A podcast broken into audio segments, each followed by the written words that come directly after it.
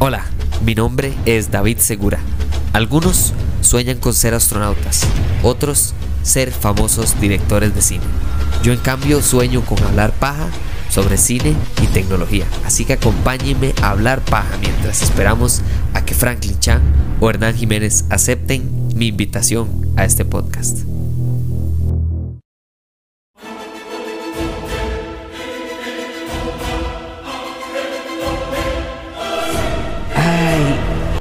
Con razón la gente se escocheró de la jupa en odio hacia Star Wars cuando solo eran películas en vez de series. Y creo que Marvel claramente le dijo a Disney, mira, eh, voy a eh, aprovechar esta lección que ya aprendiste para yo aplicarla y que no me coman vivo. Porque una semana más y otra semana más de ataques en redes sociales a Moon Knight. y les voy a decir mi punto de vista hasta el momento. Hasta el momento Moon Knight ha sido de las series que más he que más me han gustado al principio y que poco a poco han ido bajando el nivel como de super amor y super wow hacia la serie conforme va pasando. Ejemplo, WandaVision al principio no me gustaba tanto como me gustó al final. Capitán América, Soldado de Invierno, al principio no me gustaba tanto, al final me gustó mucho más. Eh, Loki al principio me, pasó, me pareció espectacular, fantabuloso, increíble y al final me pareció menos extraordinaria que lo que fue al principio. ¿Verdad? Hawkeye fue una serie que al principio me pareció terrible y después al final me gustó muchísimo más de lo que me gustó al principio. Creo que estas series, a pesar de si usted personalmente, en su opinión, las ama, las adora, las odia o le parecen normal, regular o me, creo que tienen la capacidad de que semana a semana tienen una nueva oportunidad, por lo menos con las personas. ¿Y por qué digo eso? Porque cuando usted tiene una película, una trilogía, llamémosle una trilogía, y usted va a ver esta trilogía con mucha esperanza, mucha expectativa, muchas ganas de ver algo que usted ama y que adora y toda la especulación que hay del, ¿verdad? Ese, ese espacio entre el episodio 1 y el 2 es más o menos lo mínimo un año de tiempo. Mínimo. Y de ahí en adelante todo lo que usted quiera. Y como claramente queda evidenciado con estas series, entre más tiempo pasa entre, un, entre una pieza de entretenimiento y la que sigue, la gente más tiempo tiene para encontrar razones y buscar argumentos que solamente tengan que ver con esta película es pésima.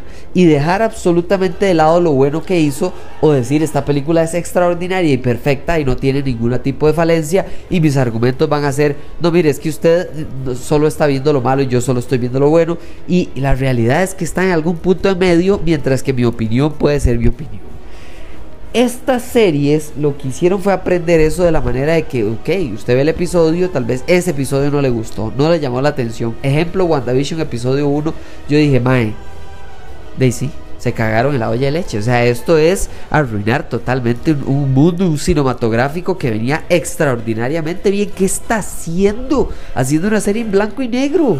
Es una estupidez. Tras de eso ni siquiera tiene un final como, ok, Ok, démosle una oportunidad, vamos a ver el segundo episodio. Otra vez en blanco y negro, Y entonces, ¿qué pasa? Que en lugar de estar enfocado en, madre, usted vio tal toma, y usted vio tal decisión, y usted vio que en el guion tal bar, y usted vio que no actuó bien ahí, y en ese momento no estaba viendo la cámara y no quiere.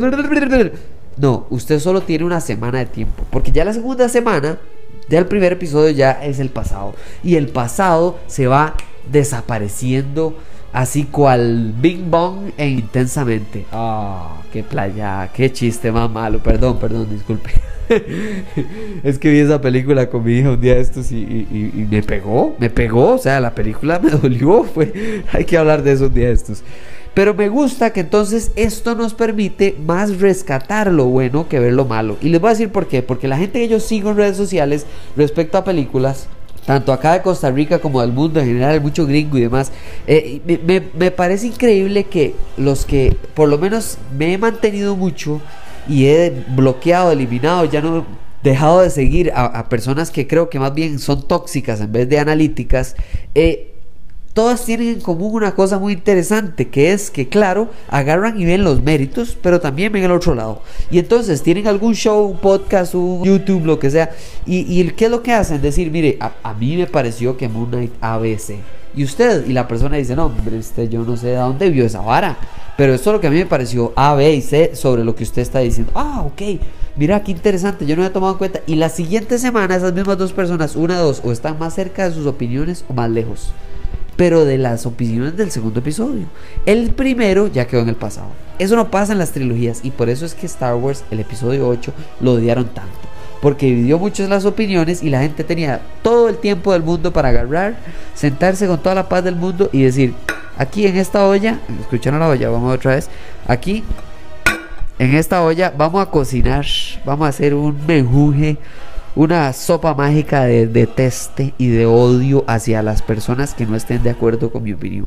Mientras que cuando usted solo tiene una semana, usted no tiene tanto tiempo para hacer una super mega olla increíble, sopita. No, usted lo más que tiene, tal vez mucho, de es como para hacerse una tacita de café, ¿me entiende? Y sentarse a hablar con alguien con esa tacita de café y lo más es de acompañarlo con algún tipo de quequillo ahí, un pancito para, para tener la conversación. Y se acabó. Usted no tiene este hoyón ¿ah?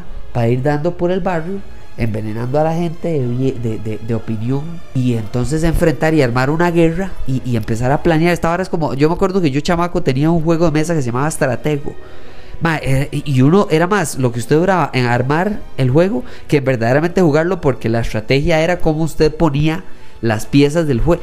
Esa eh, eh, era una sopa de estratego, papá. Era una y entonces, claro, viendo este episodio, el cuarto episodio, quedo impresionado porque ya en serio nos estamos acercando al final y me empiezan a entrar dudas porque empecé y me parece que esta puede, hay riesgo de que esta sea la serie, es que empiezo súper ilusionado y termino un poquito más decepcionado. Ahora, que la serie sea mala, ah, yo creo que no, creo que hasta el momento me ha dado suficientes cosas buenas para rescatar. Por ejemplo, conforme pasan los episodios, yo empecé detestando con toda mi alma a Steve Grant. Y ahora, más bien Steve Grant creo que es mi personalidad favorita. Creo que es lo más rescatable de este personaje de Moon Knight eh, y de esta serie. Me gusta, me parece interesante que una persona no sea visto como debilidad el hecho de que sea honesta y de que tal vez no sepa pelear o defenderse por sí sola. Porque hay muchas personas en este mundo que no saben defenderse como un mercenario, como un karateca, como un superhéroe, como un... No, la gente, como usted y yo, las personas, ¿ah? somos normales, no, no tenemos cinta negra. Y entonces tenemos que andar por la vida tratando de defendernos con el intelecto poco o mucho que nos haya dado el estudio, Dios y, la calle. Y entonces Steve Grant me parece alguien así. Alguien que tiene su fortaleza, que básicamente es el conocimiento sobre Egipto y sobre la historia egipcia y, y, todo lo que tiene que ver con el museo donde breteaba. Y después están todas sus debilidades.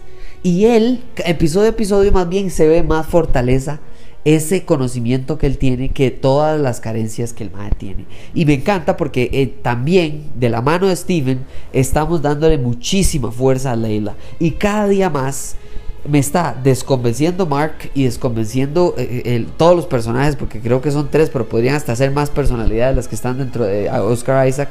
Me convence más Leila y me encanta la actriz, me parece que está haciendo un excelente papel, me parece que cada semana no solo nos estamos enamorando del, del digamos del trío del trío amoroso que solo tiene dos personas, que me parece espectacular, porque eso no es algo que usted vea todos los días. Eso no es algo absolutamente que usted pueda nada más escribir un guion y decir, "Ah, otra vez ver una persona eh, una persona con múltiples personalidades y tener una esposa y básicamente que sentir que le está dando vuelta consigo mismo." Wow, eso no es algo normal. Y entonces, ¿a qué voy? Voy a que esta actriz que se llama May Kalamaui, May Kalamaui, oh my god, perdón, disculpe, yo sé que está escuchando el podcast porque soy eh, el podcast que más escucha la gente, por supuesto que de Marvel Studios, eh, en específico de las series, eh, no tanto así de las películas, ve qué conocimiento. Y entonces nos estamos enamorando más de este personaje y como de la riqueza alrededor de Egipto, los dioses egipcios, el sueño del papá de esta madre que ni siquiera lo hemos visto. Y en general, por supuesto que entonces la personalidad que más tiene que ver con este mundo de Egipto, los dioses de Egipto, eh, la, la, cultura de Egipto, la arqueología y no sé qué, que por supuesto que entonces sería Steven y no Entonces, no me interesa si llega la tercera personalidad y se llama Jake. A mí me interesa, me interesa muchísimo más la decisión no solo de, ok, vamos a ver dioses egipcios que luchar entre sí, vamos a ver más bien avatares y ver poderes de los avatares, vamos a exponer al mundo entero que no solo existen eh, eh, eh, personajes como los Eternals, porque ya se expusieron los Eternals, sino que también existe Thor y Odín y todos estos. Y entonces, ¿qué va a pasar con todas este choque cultural y de diosidencias de todo lado? Es una locura. Eso me parece interesante, pero eso no sale en la serie. Y cada semana creo que estoy perdiendo un poquito de fe, pero no la voy a dejar ir, porque lo que quiero de nuevo es invitarlos a mi barco. Y mi barquito es un barquito pequeñito, pero lleno de fe. Y la fe es que la serie tenga un gran final, un gran final que nos dé algo hacia adelante, porque creo que eh, para bien o para mal, esta serie va a terminar un poquito eh, sin cierre, o sea, muy a lo Loki, ¿verdad? Que, que va a ser así como un cierre como y, viene la segunda temporada o viene otra película o Moon Knight volverá con alguna otra serie, tal vez incluso no, que no sea de Moon Knight. Eso es lo que presiento que viene. Y a pesar de que sí, de, si fuéramos a verlo matemáticamente, el gráfico va de alto a bajo, es decir, tiene una caída descendente, eh, verdaderamente que mi opinión no ha cambiado en que me gusta la serie. Nada más creo que mis expectativas iban más adelante de la realidad. Y la realidad es que nos están dando un personaje que absolutamente nadie conocía. Yo, como una persona que me considero más bien del lado geek, solamente había leído un cómic en mi vida de Moon Knight y para mí eso es amplio conocimiento según yo porque verdaderamente que pocas cosas puedo entender eh, con solo un cómic de este personaje. Ahora, dentro de esas cosas está el final de, esta, de, esta, de este episodio. El episodio termina en que, bueno, tal vez no tanto el hipopótamo, pero sí el hecho de que cambiamos a estar en este como hospital psiquiátrico en el que verdaderamente no sabemos qué está pasando y por qué este cambio tan brusco de escenario. Bueno, a lo que yo leí, lo único que yo podría creer, tomando en cuenta lo que ha pasado en esta serie, es que lo están extrapolando de una frase que salió en la película, que es que cuando este carajo se convierte en Moon Knight, justo cuando estaba a punto de morirse, cuando estaba con el papá de Leila, que se supone que los iban a matar a todos, les dispararon a todos, pero él no murió porque Konshu lo salvó. Y ahí es donde creo que está interesante este cambio, porque creo que estamos en donde sea que se va cuando usted está a punto de morir. Al mal le mete un par de balazos, está a punto de irse a más allá, a la siguiente. ¿Y qué pasa? Entonces lo que sucede verdaderamente es que creo que vamos a entrar como a un intermedio entre la vida y la muerte donde los dioses egipcios como que pueden interactuar más directamente con sus avatares o con futuros avatares. Ahora, ¿qué quiero yo? Yo quiero que Leila sea Moon Knight.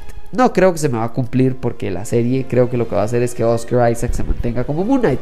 Pero, de nuevo, montese mi barquita que se llama la barquita La Fe. y vamos a mantener esta fe en que la serie va a terminar absolutamente genial para que todas las personas que han dudado hasta el momento tengan que comerse un gallito de humildad. Entonces, me pareció que la acción estaba interesante. Que el, uso de, de incluso las personalidades para el triángulo amoroso con dos personas me parece extraordinario.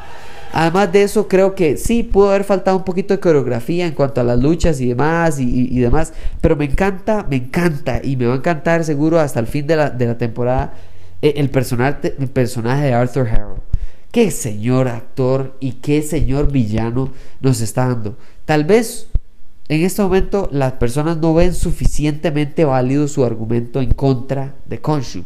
Pero yo sí, yo sí, yo veo un villano bastante bien desarrollado y me gusta muchísimo más que incluso el protagonista, que sería en este caso, por supuesto, que todas las personalidades que están en Oscar Isaac. Prefiero muchas veces el villano o el antagonista que en este momento el protagonista o superhéroe. Vamos a ver en qué termina la serie. Yo espero que esto sea como un momento ya de, de, quiebre en el que nos van a dar un poquito de contexto del pasado y ¡fum! nos vamos al final de la temporada que probablemente va a ser como de hora y media ¿Qué va a ser? Bueno, probablemente una lucha por, entre los dioses y decidir si los dioses y sus avatares van a participar un poquito más activamente del mundo cinematográfico de Marvel. ¿Cómo? No sabemos.